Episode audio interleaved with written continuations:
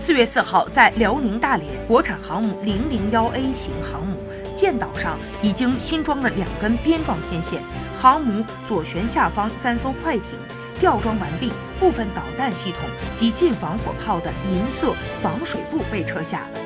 舰载武器出漏蒸笼，甲板上大批工人正在集结作业，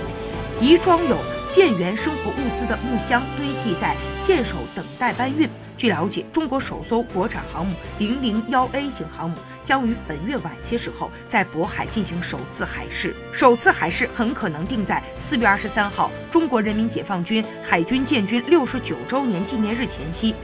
海试将测试航母的基本性能，包括动力系统、损害控制以及雷达与通信系统等。